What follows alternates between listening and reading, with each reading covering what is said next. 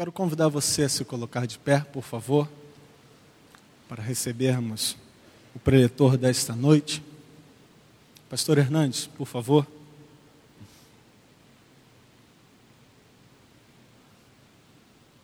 Pastor Hernandes, um homem de Deus, certamente você conhece, e eu quero te convidar nessa noite a estender as mãos para cá para estarmos orando pela vida desse homem de Deus que está com a incumbência de transmitir a mim e a você nesta noite o que Cristo tens a nos falar.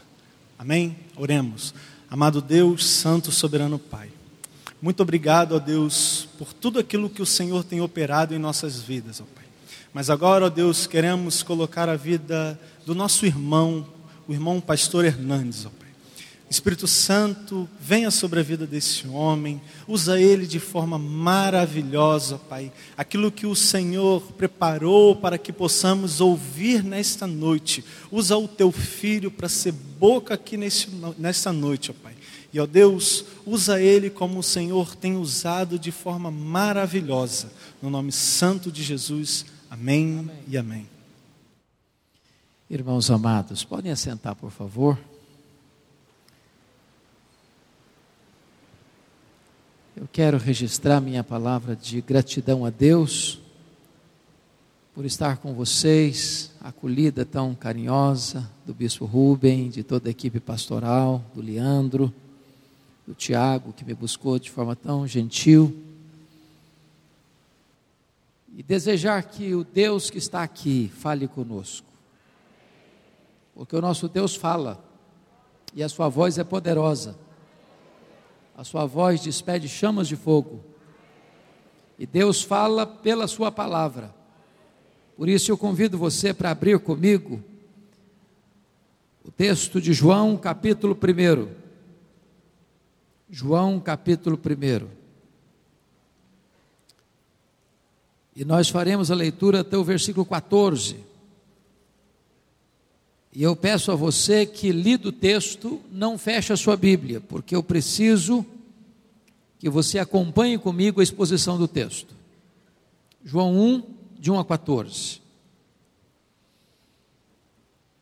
Antes de lermos esta passagem, é muito importante entender que o evangelho que João escreveu é a obra literária mais importante do mundo. O evangelho de João é a acrópole, o ponto mais alto da teologia cristã. Nenhuma obra na história da humanidade foi tão traduzida para outros idiomas que o Evangelho de João. Nenhuma obra na literatura mundial foi tão distribuída em larga escala como o Evangelho de João. Já passam de 4 bilhões de exemplares. Nenhuma obra na história da humanidade já foi instrumento de Deus para transformar corações o Evangelho de João. João escreveu este Evangelho no final do primeiro século. Quando todos os apóstolos, exceto João, obviamente, já estavam mortos e mortos pelo viés do martírio. João escreve esse evangelho quando Mateus, Lucas e João já circulavam na igreja cristã há quase 30 anos. João escreve esse evangelho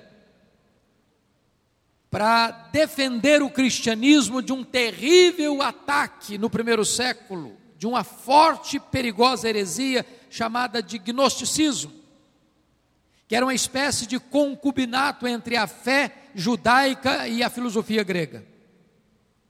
Os gregos acreditavam na imortalidade da alma, mas não acreditavam na ressurreição do corpo. Os gregos negavam, portanto, três doutrinas essenciais do cristianismo: a criação, a encarnação e a ressurreição. Os gregos acreditavam no dualismo, matéria má, espírito bom. Então, na cabeça deles, Jesus não podia ser Deus e homem ao mesmo tempo. Porque tinha um corpo físico, material, e a matéria é má, logo ele não podia ser bom. Se ele não é bom, ele não pode ser Deus. Então os gnósticos negavam a divindade de Jesus Cristo e também negavam a humanidade de Jesus Cristo. Pois João escreve este evangelho para defender uma tese, para provar que Jesus Cristo é Deus e também homem. Ele não deixou de ser Deus ao se fazer homem, e ele não deixou de ser homem ao voltar para o céu como Deus. Então, com estas informações na mente e no coração, vamos ver como é que João nos apresenta Jesus, revelando-nos as glórias do nosso Redentor. E ele começa assim: No princípio era o Verbo, e o Verbo estava com Deus, e o Verbo era Deus. Ele estava no princípio com Deus. Todas as coisas foram feitas por intermédio dele, e sem ele nada do que foi feito se fez. A vida estava nele, e a vida era a luz dos homens. A luz resplandece nas trevas, e as trevas não prevaleceram contra ela. Houve um homem enviado por Deus, cujo nome era João. Este veio como testemunha para que testificasse da luz, a fim de todos irem a crer por intermédio dele. Ele não era luz, mas veio para testificar da luz, a saber, a verdadeira luz que vinda ao mundo ilumina todo o homem. Houve um homem enviado por Deus, cujo nome era João. Diz a Bíblia que este veio como testemunha. Louvado seja Deus, para testificar dessa luz a fim de todos irem a crer por intermédio dele. Ele não era luz, veio para testificar da luz. Que luz?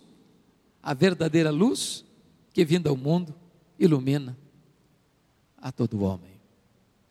O Verbo estava no mundo. O mundo foi feito por intermédio dele, mas o mundo não o conheceu. Veio para o que era seu, e os seus não o receberam.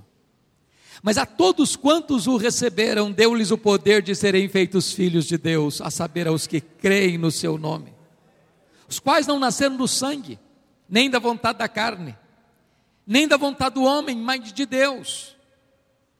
E o Verbo se fez carne e habitou entre nós, cheio de graça e de verdade, e vimos a sua glória, glória como do unigênito do Pai. O apóstolo João está acendendo aqui as luzes no palco da história e apresentando-nos as glórias do nosso Redentor. Redentor esse que nos salvou e com quem desejamos nesta noite ter a mais íntima relação, o mais íntimo relacionamento de comunhão. E João abre as cortinas e já nos deixa pasmos com a primeira declaração no princípio era o Verbo. Vocês que conhecem o português talvez melhor do que eu, sabem que o verbo ser aí não está no pretérito perfeito, não está escrito no princípio foi o Verbo, mas está no pretérito imperfeito. No princípio era o Verbo. Isso significa que quando tudo teve um princípio, quando tudo começou, o Verbo, a palavra, o Jesus pré-encarnado, o nosso glorioso Redentor, já existia. Ele preexiste ao tempo, ele preexiste ao início. Isso nos remete a Gênesis 1:1. No princípio criou Deus os céus e a terra. Os céus e a terra tiveram um princípio. Os céus e a terra tiveram um começo. Os céus e a terra foram criados. Mas quando tudo começou, o Verbo já existia. Ele preexiste ao tempo. Ele preexiste à criação. Logo, ele é eterno. E eternidade é um atributo exclusivo de Deus. Mas eternidade é um conceito que você e eu não entendemos bem. Sabem por quê? Um pensador grego chamado Aristóteles escreveu um livro difícil de ler importante ser lido. As categorias de Aristóteles. E ele diz que você e eu só conseguimos entender algumas coisas dentro de categorias humanas, de tempo, de espaço, de tamanho. Eu entendo tempo, eternidade eu não entendo. Eu explico. Se você tirar um dia de um milhão de anos, você não tem mais um milhão de anos, certo? Óbvio, não tem mais. Mas eu pergunto a você: se você tirar um milhão de anos da eternidade, quanto lhe sobra? A eternidade. E se você tirar um bilhão de anos da eternidade, quanto fica? A eternidade. E se você tirar um trilhão de anos, quanto fica? A eternidade. Logo, eternidade não é tempo. Logo, você e eu não entendemos bem a eternidade, sabe por quê? Porque eterno só Deus o é. O Verbo é eterno, ele preexiste ao tempo. E João diz: o Verbo estava com Deus. Essa expressão grega, prostonteon, significa assim: ele estava face a face com Deus. Os gregos pensavam que o verbo era um ser impessoal, mas se Deus é uma pessoa e Deus é, e o verbo estava face a face com ele, logo o verbo não é um ser impessoal, é um ser pessoal, da mesma substância de Deus, tendo os mesmos atributos de Deus, na linguagem lá do Concílio de Nicéia, é Deus de Deus, luz de luz, coigual, coeterno e consubstancial com o Pai. Mas João prossegue e diz o seguinte: e o Verbo era Deus. Não ser superior aos anjos, como pensava Ário de Alexandria, não um ser inferior a Deus, mas Deus da mesma essência, tendo os mesmos atributos, realizando as mesmas obras. Este é o nosso glorioso redentor. Eu tenho que concordar com um grande pensador cristão chamado C.S. Lewis, quando ele disse o seguinte: em relação a Jesus, você só tem três possibilidades: ou ele é um mentiroso, ou ele é um lunático, um louco, ou ele é Deus. Se ele não é quem ele disse ser, ele é um mentiroso. Se ele não é quem ele pensou ser, ele é um lunático, um louco. Mas se ele é quem ele disse ser, então ele é Deus.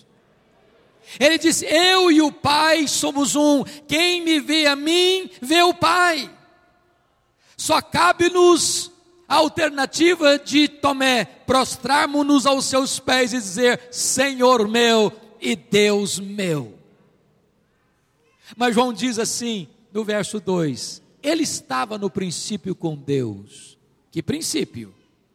No princípio criou Deus os céus e a terra. Quando os céus e a terra foram criados, o Verbo estava lá. Ele estava presente lá, não passivamente, ativamente, porque o verso 3 diz: Todas as coisas foram feitas por intermédio dele, e sem ele, nada do que foi feito se fez. Bendito seja Deus, o nosso glorioso Redentor é o Criador do universo todas as coisas foram feitas por intermédio dele, as coisas visíveis e as coisas invisíveis, sejam principados, sejam potestades, sejam tronos, sejam soberanias, tudo que existe veio das suas poderosas mãos. Esta verdade nos leva a quatro conclusões preliminares. Primeiro, a matéria não é eterna, como pensavam os gregos matéria foi criada. Porque eterno só Deus o é. Este mundo foi feito de matéria e energia. Matéria e energia não criam a si mesmas. Este mundo é governado por leis, leis não criam a si mesmas.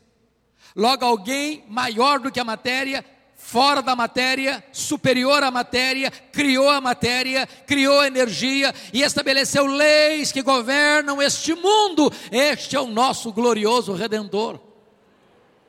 Segunda conclusão prévia: o mundo não surgiu espontaneamente.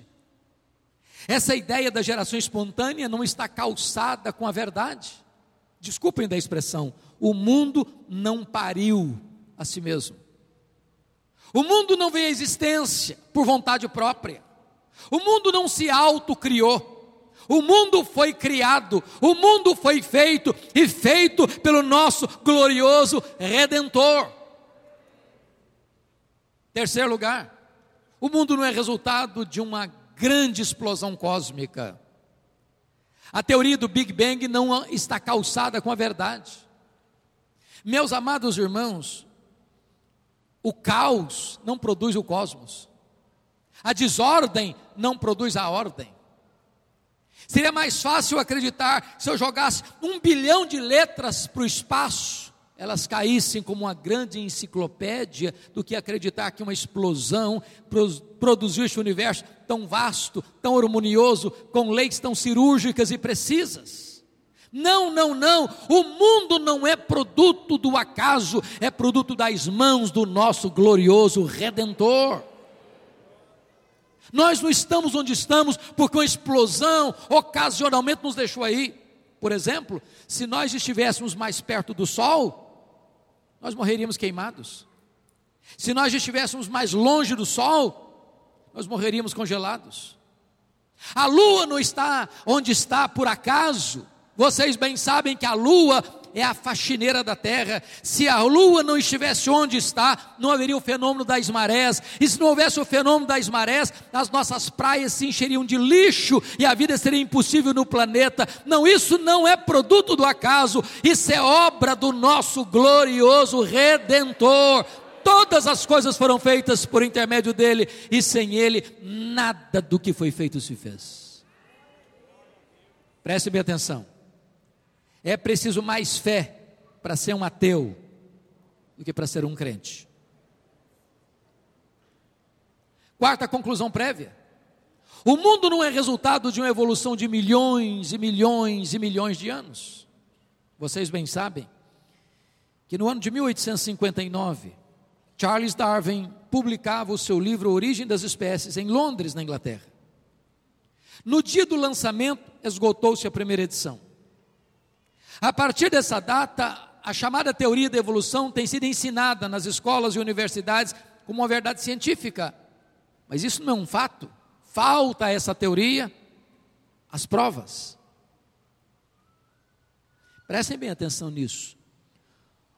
O criacionismo não é matéria de fé. O criacionismo é matéria de ciência. O que é artigo de fé não é o criacionismo. O que é artigo de fé é que nós cremos que este mundo que foi criado, e a ciência prova isso, foi criado por Deus.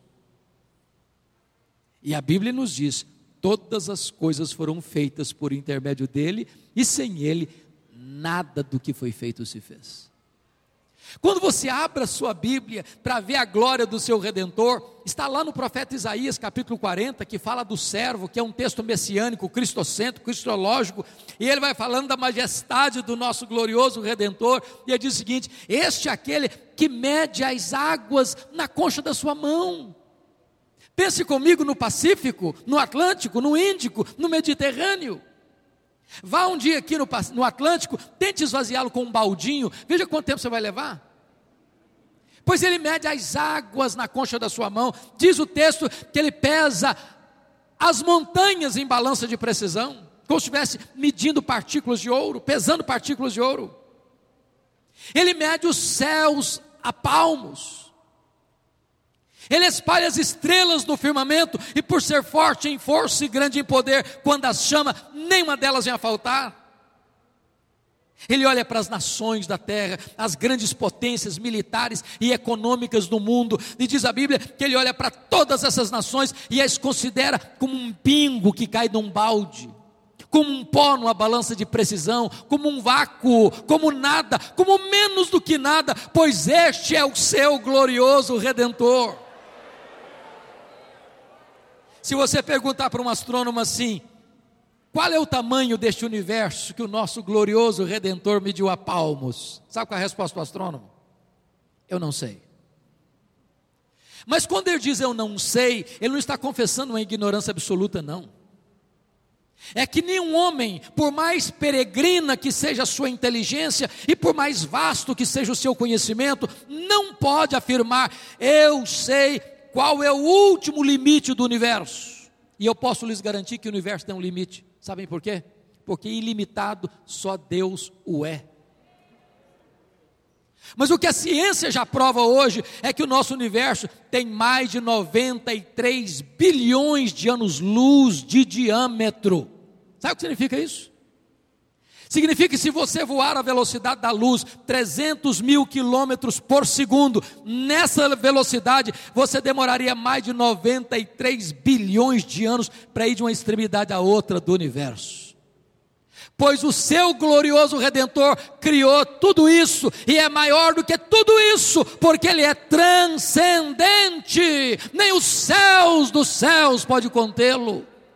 Não há um centímetro desse universo onde Jesus não possa ser, isso aqui é meu, eu criei e eu sou o Senhor sobre isso aqui. Este é o seu glorioso redentor. Se você perguntar para um astrônomo assim, quantas estrelas existem? Sabe qual é a resposta dele? Eu não sei. Mas o que eles já sabem e afirmam é que há mais estrelas no firmamento que todos os grãos de areia de todas as praias e desertos do nosso planeta. Vá um dia à praia, encha a concha da sua mão de areia, leva para casa, bota uma tábua de vidro e conte quantos grãos de areia você consegue botar na concha da sua mão. Pois há mais estrelas no firmamento do que todos os grãos de areia de todas as praias e desertos do nosso planeta. A Bíblia diz que Ele não apenas criou todas elas, mas a Bíblia diz que ele conhece cada uma delas pelo nome. E por ser forte em força e grande em poder, porque todas estão bem contadas, quando as chama, nenhuma delas vem a faltar. Este é o seu glorioso redentor. Mas amados, do século 20 para cá, a ciência não está mais pasma com o macro-universo ela está espantada é com um micro universo. Se você chegar na sua casa pegar uma folha no seu quintal, por mais tenra que seja essa folha, ela é tão complexa ou mais complexa do que a cidade do Rio de Janeiro. Se você chegar na sua casa e abrir a geladeira e pegar um ovo e quebrar aquele ovo na frigideira, aquela gema é mais complexa do que qualquer máquina que o homem jamais inventou. Dr. John Wilson, catedrático da Universidade de Harvard, uma das maiores autoridades em oftalmologia no mundo, diz que você e eu temos em torno de 2 milhões de fios duplos encapados em cada um dos nossos olhos, e se não for assim, haveria um curto-circuito e nós ficaríamos cegos. Dr. Marshall Nirenberg, prêmio Nobel de Biologia, fez uma das mais fantásticas descobertas no século passado. Ele descobriu que você e eu somos um ser programado geneticamente, computadorizadamente programados. Ele descobriu que você tem mais de 60 trilhões de células vivas no seu corpo. Ele descobriu que em cada uma dessas células você tem 1,70m de fita DNA, onde estão gravados e computadorizados todos os seus dados genéticos, a cor dos seus olhos, a cor da sua pele, o seu temperamento. Se você espichar a fita DNA do seu corpo, você tem 102 trilhões de metros de fita DNA, você tem 102 bilhões de quilômetros de fita DNA no seu corpo, daria para dar diversas voltas no sistema planetário. O que é maravilhoso é que códigos de vida não se originam espontaneamente. Códigos de vida não se originam de uma explosão cósmica. Códigos de vida não se originam de uma evolução de milhões e milhões de anos. Códigos de vida foram plantados em você pelo Deus Todo-Poderoso, Criador dos céus e da terra, e este é o seu glorioso Redentor.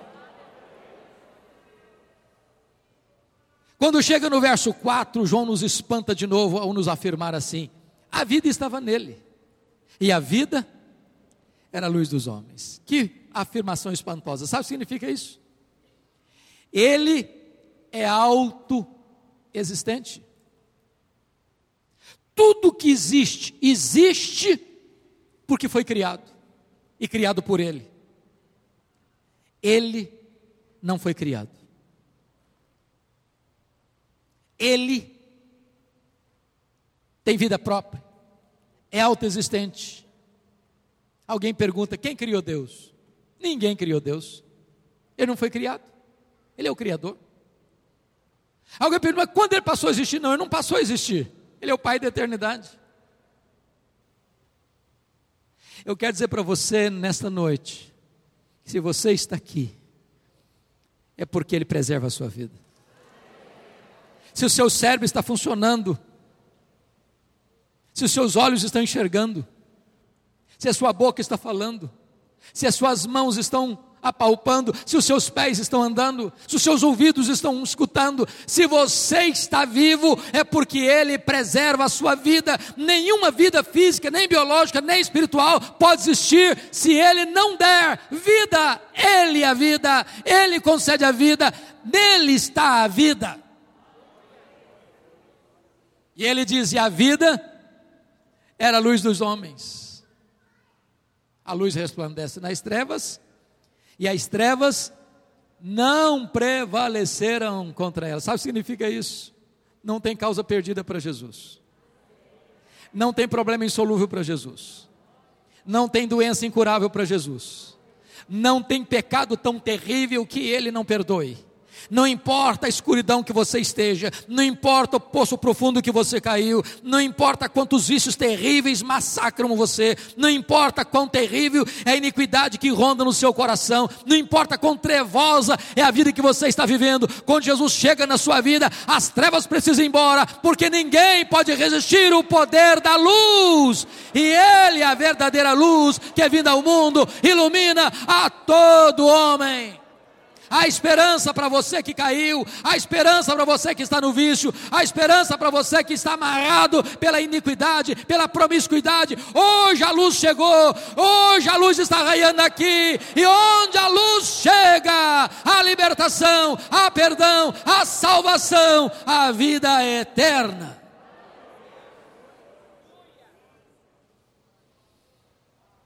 Notem vocês, eu lhes disse que João escreveu este evangelho para provar uma tese. Qual tese?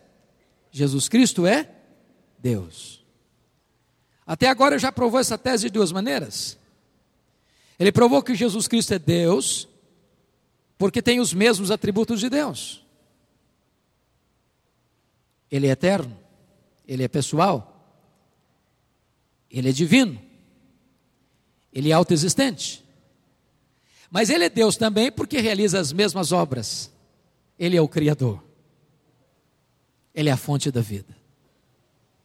Agora, João vai nos introduzir um outro assunto: as diferentes reações a este verbo.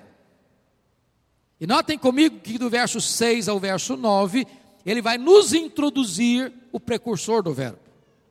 E começa assim: Houve um homem enviado por Deus, cujo nome era João. Ele veio para testificar da luz, a fim de todos virem a crer por intermédio dele. Ele não era luz, mas veio para testificar da luz, a saber, a verdadeira luz que vinda ao mundo ilumina a todo homem. Nota uma coisa, irmãos, isso é maravilhoso, porque tem 400 anos de silêncio profético, de Malaquias a João Batista. Lá estava o templo, lá estavam os sacerdotes, lá estavam os rituais, Lá estavam as festas, mas lá não estava a palavra de Deus. Tinha religião, mas Deus não falava.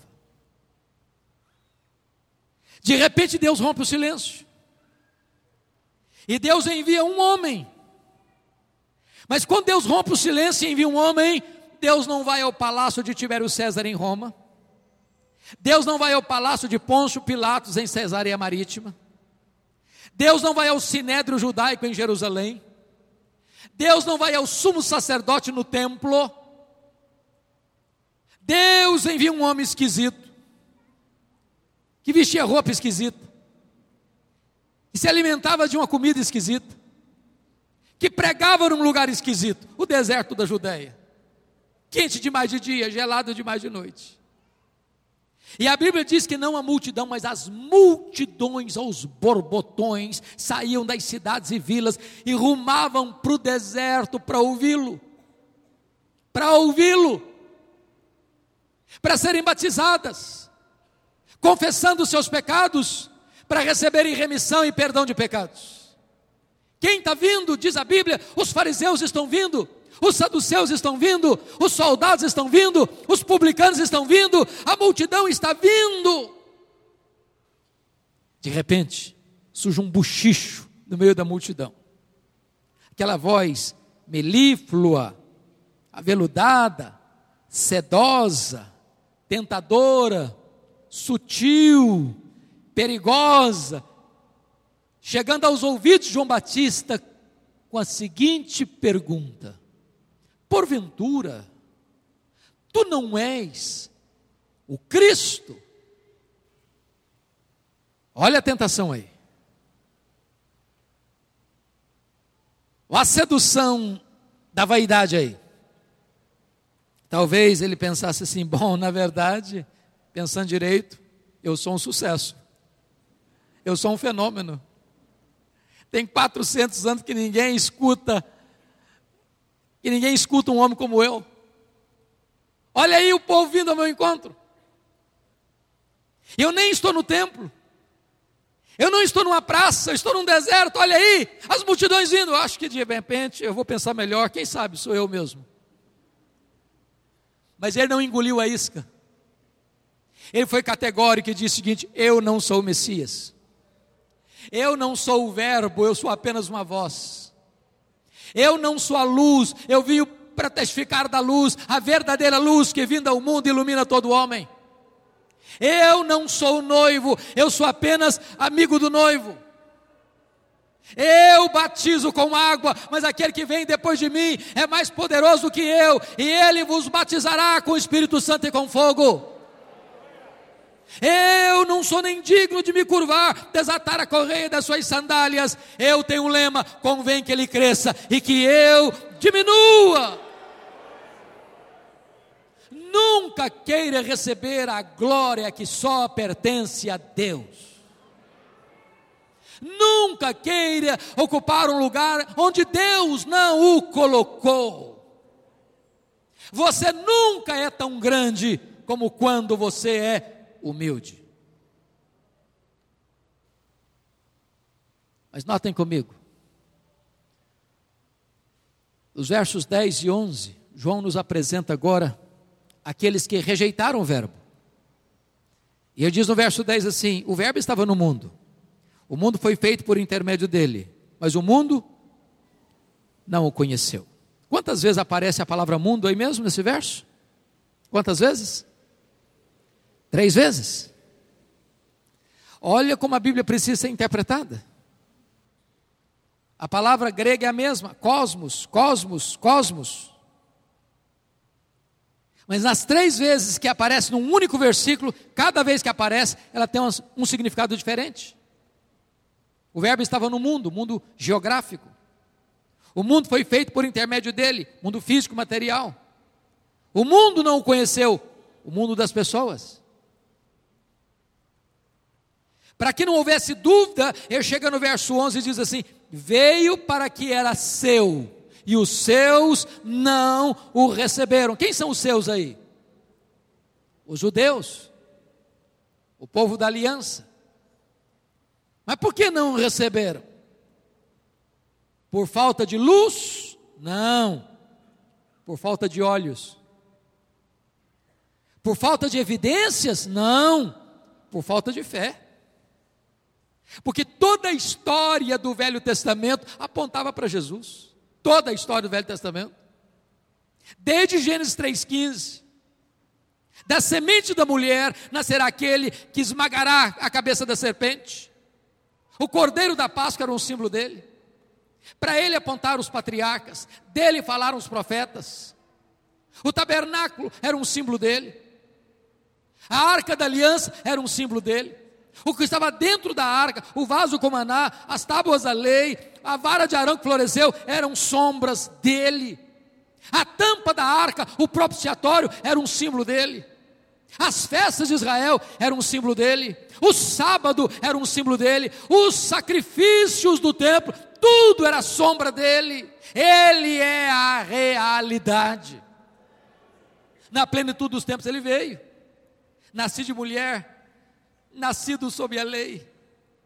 viveu entre nós sem pecado, sem mancha, sem mácula, realizou as obras de Deus, os paralíticos andaram, os cegos viram, os surdos ouviram, os mudos falaram, os leprosos foram purificados, os mortos ressuscitaram, os endemoniados foram libertos. Mas a despeito de tudo isso, ele morreu, ele ressuscitou, ele voltou para o céu, ele vai voltar. E os seus diante tantas evidências, não o receberam. Cuidado, para que você não feche a porta da graça diante de tanta revelação de Deus a você.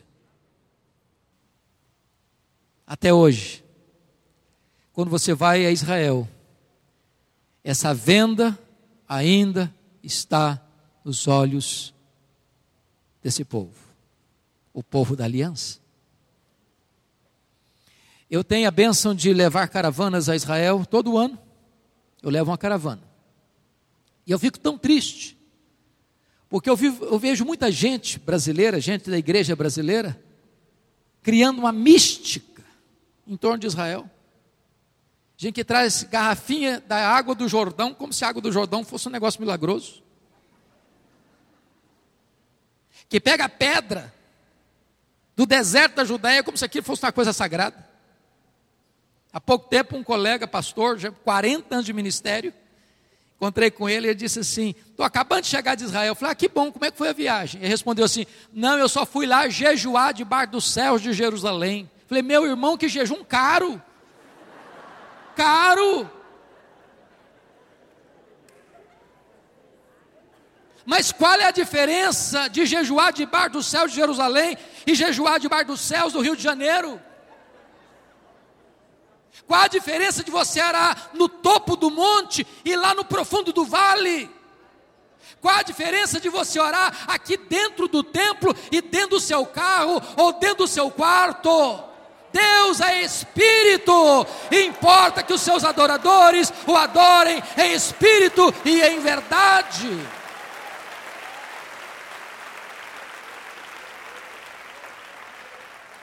Vejo com preocupação tantas igrejas no Brasil de malas prontas de volta para o judaísmo, vestindo roupa de sacerdote,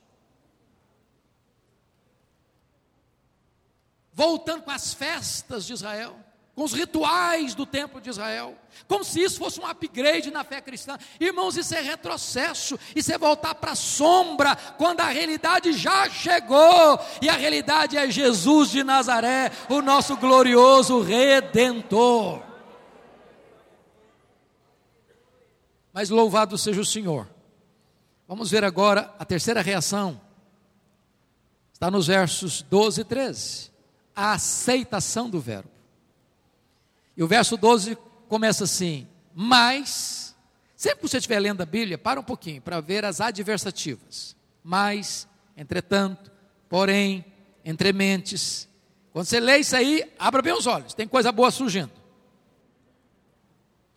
E aí, diante da rejeição do povo da aliança, mas a todos quantos o receberam, deu-lhes o poder de serem feitos filhos de Deus, a saber, aos que creem no seu nome. Os quais não nasceram no sangue, nem da vontade da carne, nem da vontade do homem, mas de Deus. A pergunta é: todos quantos? Todos quem? Todos judeus, todos gentios, todos crianças, todos adolescentes, todos jovens, todos adultos, todos velhos, todos doutores, todos analfabetos, todos os homens da cidade, todos do campo, todos brancos, todos amarelos, todos negros, todos daqui, todos dali, todos da além, não importa de onde você vem, não importa para onde você vai, não importa a casa que você mora, não importa a roupa que você veste, não importa onde você trabalha, você se receber a Jesus, você recebe o poder de ser feito filho de Deus. Obviamente, irmãos, isso implica que nem todos são filhos de Deus. Nem todos são filhos de Deus. Nem todos são filhos de Deus. Isso implica também que nenhuma igreja tem competência e poder para fazer de você filho de Deus. Ninguém é filho de Deus porque é da nova vida, porque é presbiteriano, porque é batista, porque é assembleiano, porque é metodista, porque é isso, porque é aquilo. Ninguém é filho de Deus porque nasce na família tal.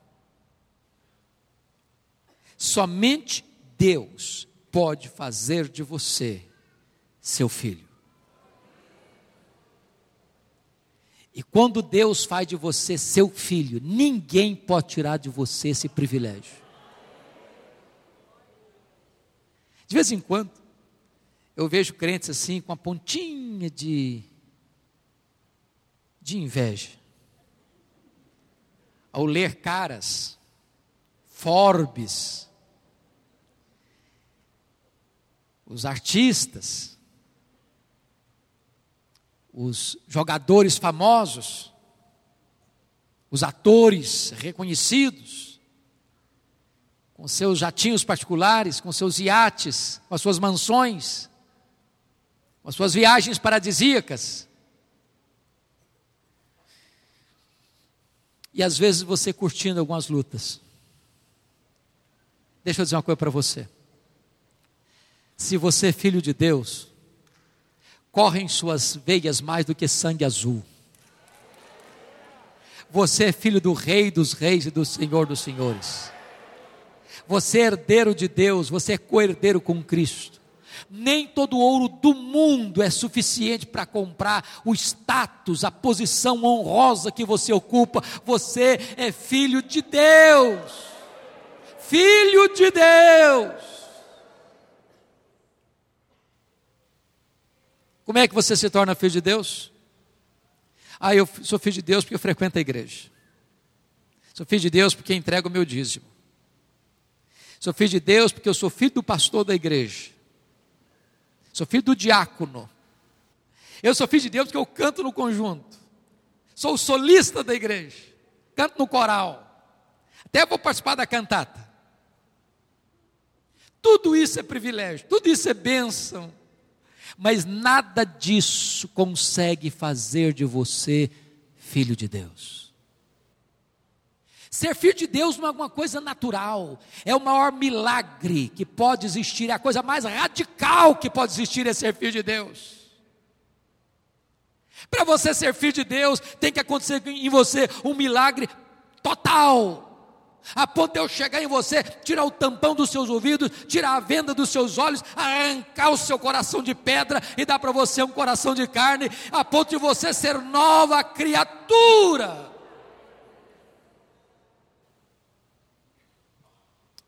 João não quer que você saia confuso sobre isso, nem eu.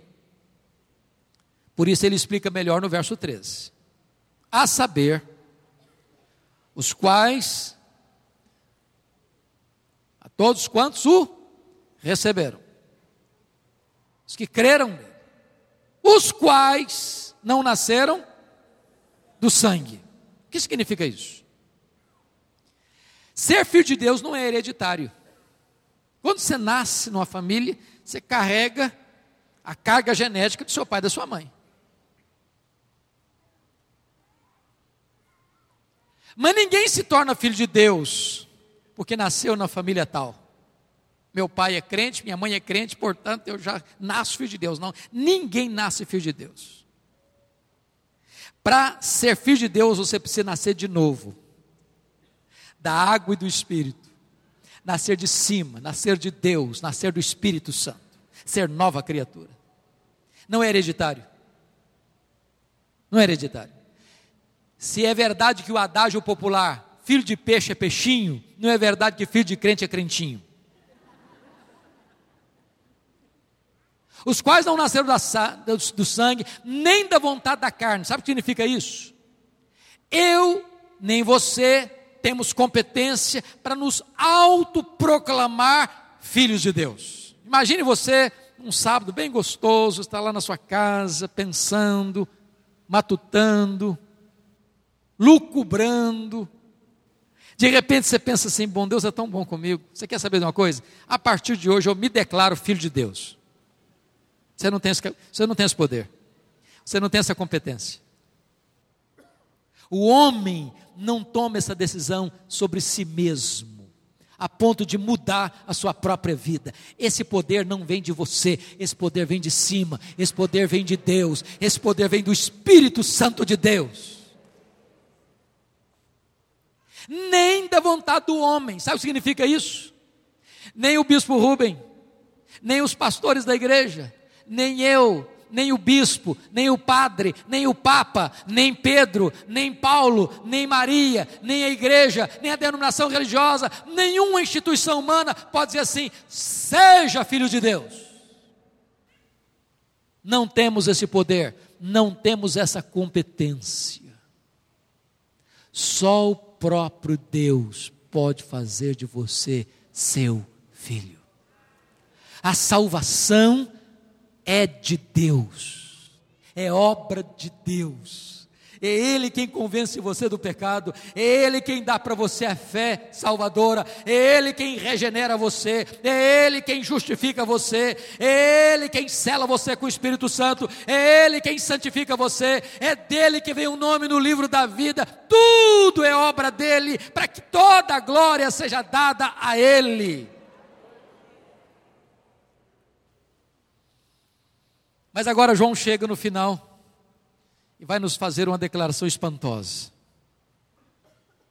Espantosa. Ele diz assim: E o Verbo se fez carne e habitou entre nós, cheio de graça e de verdade, e vimos a sua glória, glória como do unigênito do Pai. Mas a pergunta é: que verbo se fez carne? Que verbo?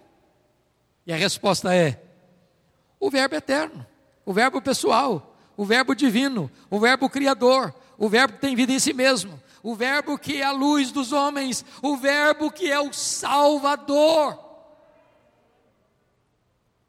O verbo que é autoexistente, infinito, imenso, eterno, imutável, onipotente, onipresente, onisciente, transcendente, soberano.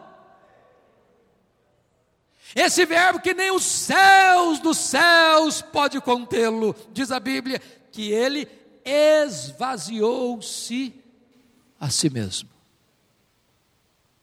Mas esvaziou-se, esvaziou-se, esvaziou-se, a ponto de ele, que nem os céus dos céus pode contê-lo, transformar-se num zigoto, num embrião, num feto, num bebê que nasce de uma virgem, é enfaixado em panos e colocado numa manjedoura. Aquele bebê é o Criador do universo. Aquele bebê sustenta o universo em suas poderosas mãos. Ele se fez carne. Ele vestiu pele humana. Ele calçou as sandálias da humildade. E diz o texto que o Verbo se fez carne e fez o quê? Habitou longe de nós? Não, habitou entre nós, pisou o nosso chão, vestiu a nossa pele, bebeu a nossa água, comeu o nosso pão, chorou a nossa lágrima, sentiu a nossa dor, carregou o nosso pecado sobre o seu corpo, morreu numa cruz, ressuscitou em glória e voltou aos céus, de onde há de vir. Mas o texto diz: habitou entre nós, de que maneira? Cheio de graça e de verdade. Você já parou para perguntar se o Verbo tivesse se manifestado entre nós cheio de juízo e justiça? O que seria de você e de mim? Seríamos fulminados. Sabem por quê? A Bíblia diz que o melhor de nós, o melhor de nós, as nossas justiças, não passam de trapos de imundície aos seus olhos. Se o melhor de nós não passa de trapos de imundície, eu pergunto: e o pior de nós? E o pior de nós? Nossos pecados, nossas transgressões. Mas ele não veio cheio de justiça e juízo, ele veio cheio de graça e de verdade.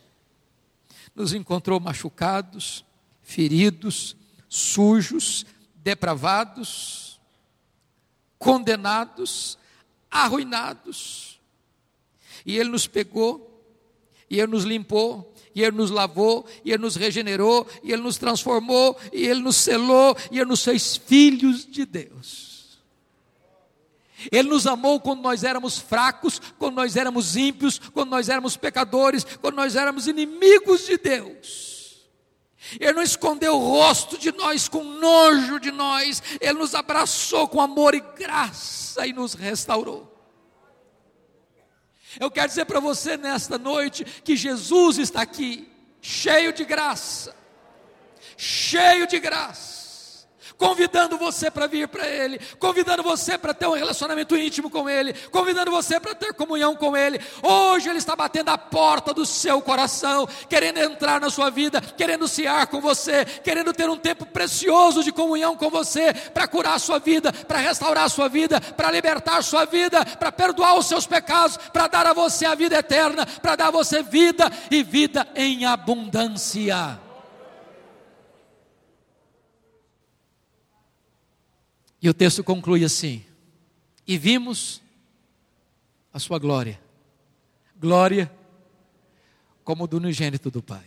Todos vocês sabem que glória não é um atributo de Deus, como é a santidade, a justiça e a misericórdia. Glória é um conceito teológico que representa todos os atributos de Deus no seu resplendor máximo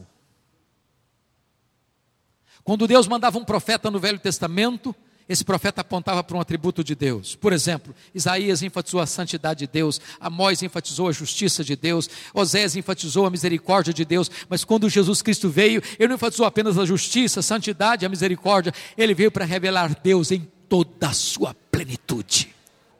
Ele é a exata expressão do ser de Deus, ele é o resplendor da glória de Deus, nele habitou corporalmente toda a plenitude da divindade. E ele diz: quem olhar para mim vê o próprio Pai, porque eu e o Pai somos um.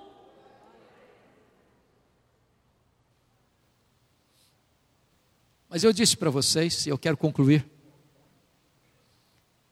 que João escreveu este evangelho para fazer o quê? Provar uma tese. Qual é a tese? Jesus Cristo é Deus.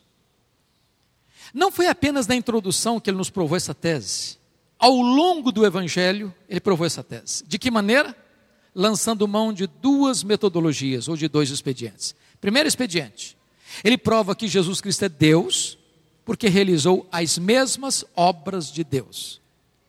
Vocês bem sabem que Mateus, Marcos e Lucas são evangelhos sinóticos. E a palavra sinótico significa olhar na mesma perspectiva.